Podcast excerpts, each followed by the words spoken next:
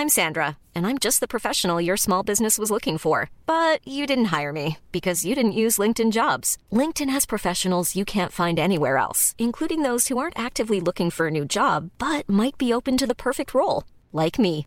In a given month, over 70% of LinkedIn users don't visit other leading job sites. So if you're not looking on LinkedIn, you'll miss out on great candidates like Sandra. Start hiring professionals like a professional. Post your free job on linkedin.com/people today.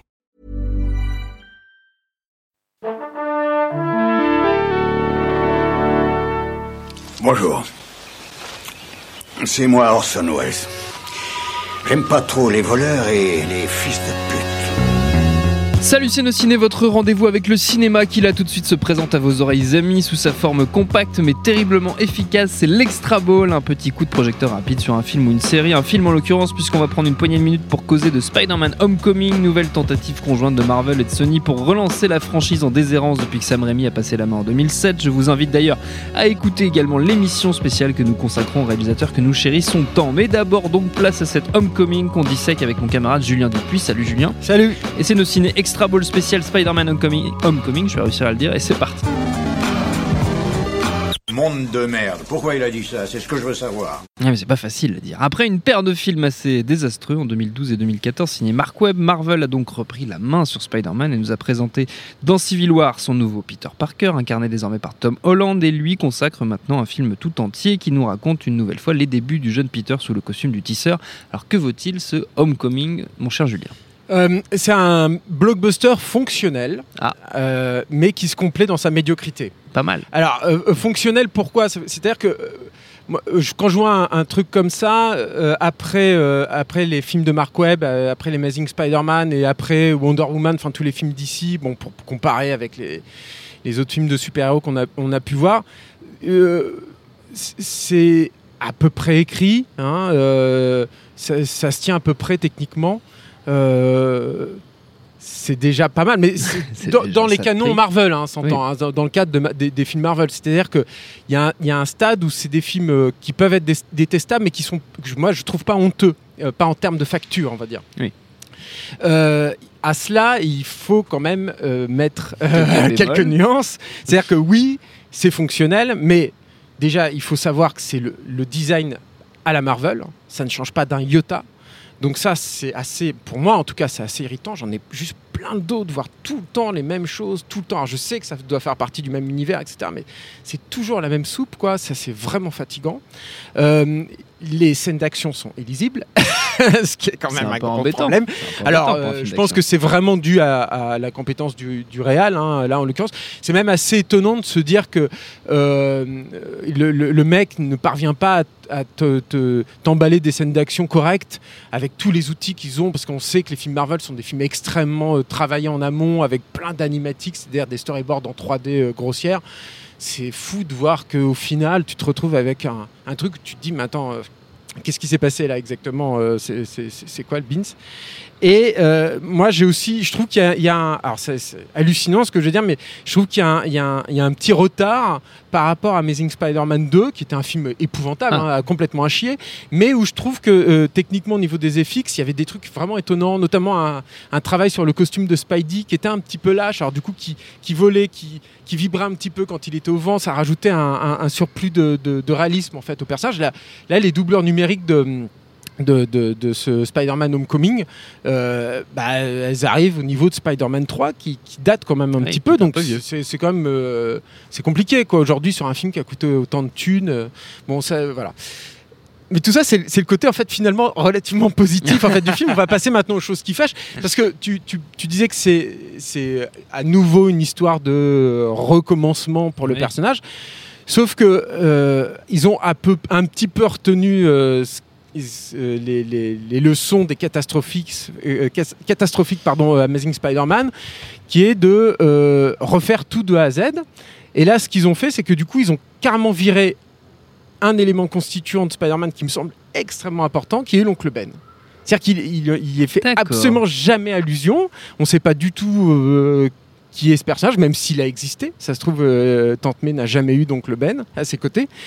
Et pour le personnage de Peter Parker, c'est dramatique.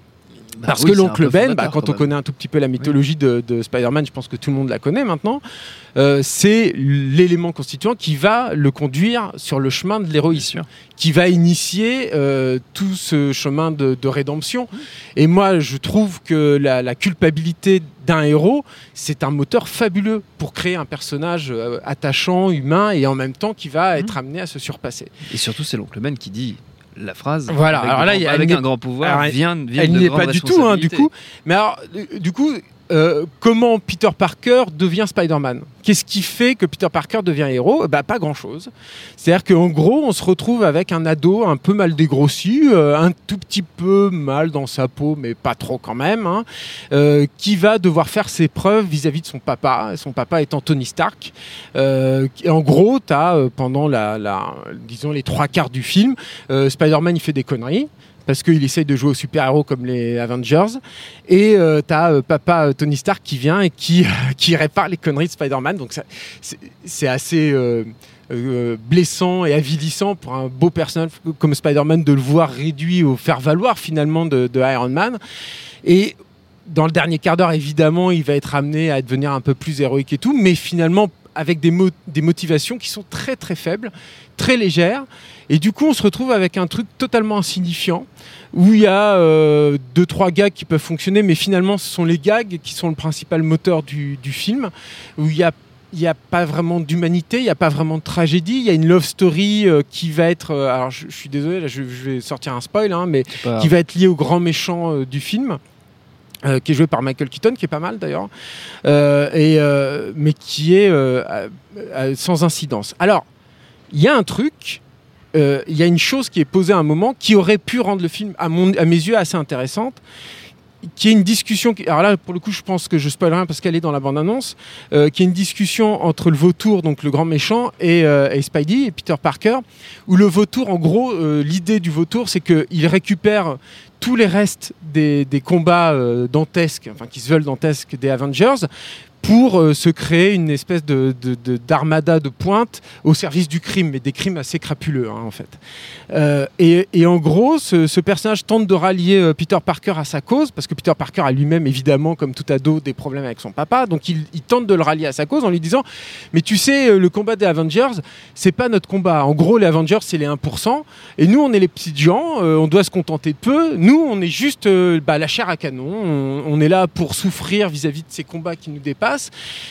Rallie-toi à ma cause, reviens du côté des petites gens, des humains. Toi, tu es, le héros des petites gens et des humains. Et, euh, ensemble, on peut réussir à, créer quelque chose. En gros, on se retrouve vis-à-vis d'un militant nihiliste euh, euh, assez, assez malsain, qui serait donc le, vautour, et Peter Parker qui pourrait s'ériger en tant que défenseur des petites gens. Je trouve que ça aurait pu être intéressant, sauf que aujourd'hui dans les blockbusters et encore plus dans l'univers croisé de, de Iron Man, t'as pas de latitude au niveau de la narration, donc ils ne peuvent pas du tout assumer euh, cette euh, note d'intention qui est posée à un endroit. Et sans rien vouloir euh, spoiler, évidemment, Peter Parker va pas se rallier à la cause du, du auteur, et même ça va pas vraiment en fait l'ébranler dans ses propres convictions. Et du coup, je trouve que le film, si on va vraiment, si on creuse vraiment dans, dans, dans son idéologie, et elle je pense que c'est pas volontaire hein, de la part de Marvel, mais si on creuse dans l'idéologie, c'est assez malsain. C'est-à-dire qu'on se retrouve vis-à-vis d'un, comme si c'était un, un ouvrier qui se ralliait du côté bah, des 1% euh, qui devenait macroniste, quoi. Euh, et, et, et moi, ça m'a foutu un peu mal. C'est-à-dire que oui, c'est Peter Parker et, Sam Raimi nous l'a brillamment prouvé, c'est un mec qui, qui, qui il n'a pas d'argent, il n'a pas de pognon. Moi, ça me fait du bien un personnage comme Spider-Man euh, à à l'heure où euh, la plupart des, super-héros qu'on nous présente, c'est des nouveaux riches, c'est des mecs qui ont réussi, c'est des mecs qui ont le pouvoir, ou alors c'est des demi-dieux, bref, c'est des puissants. Moi, j'ai envie de voir un petit Jean se, se surpasser et me montrer sa valeur humaine. Eh ben non.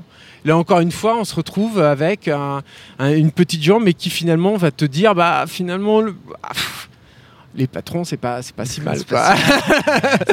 Bon, alors avec une petite nuance hein, à la fin, hein, mais, mais il n'empêche que tu as un arrière-goût euh, pas, pas, pas, très pla- pas très plaisant. Moi, je- finalement, ce Homecoming euh, prouve d'une part que euh, la mécanique Marvel est fonctionnelle, encore une fois. C'est une mécanique qui fonctionne. Et d'ailleurs, elle perdure. Et je pense qu'elle ne durerait pas comme ça auprès du public si elle n'était pas fonctionnelle. Mais d'un autre côté, ça prouve surtout, encore une fois, que tu refais pas un Spider-Man impunément après ce que Sam Raimi a posé. C'est impossible. Même après euh, la réussite euh, un tout petit peu plus tempérée de Spider-Man 3, qui est un film que j'adore hein, personnellement, mais c'est vrai que c'est un film qui a quelques défauts.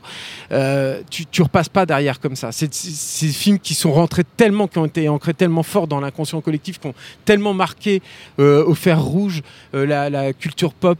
Euh, que tu ne peux pas euh, recréer un personnage comme Spidey euh, aujourd'hui. C'est extrêmement difficile. Et je souhaite bien du courage à Marvel pour la suite.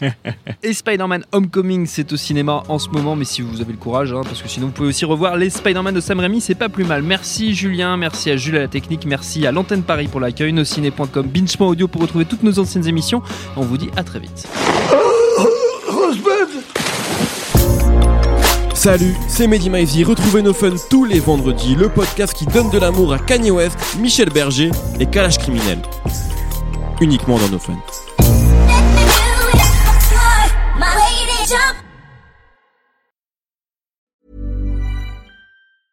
Mom deserves the best, and there's no better place to shop for Mother's Day than Whole Foods Market. They're your destination for unbeatable savings, from premium gifts to show-stopping flowers and irresistible desserts. Start by saving 33% with Prime on all body care and candles. Then get a 15-stem bunch of tulips for just $9.99 each with Prime. Round out Mom's menu with festive rosé, irresistible berry chantilly cake, and more special treats. Come celebrate Mother's Day at Whole Foods Market.